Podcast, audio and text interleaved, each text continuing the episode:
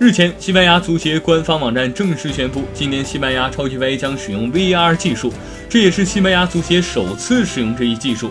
此前，西班牙足协旗下的比赛还没有使用过 VAR 技术。如今，在得到国际足球理事会批准后，西班牙超级杯将会使用这一先进的视频技术，帮助主裁判进行判罚。目前，巴萨和塞维利亚两家俱乐部都已经接受了西班牙足协这一决定。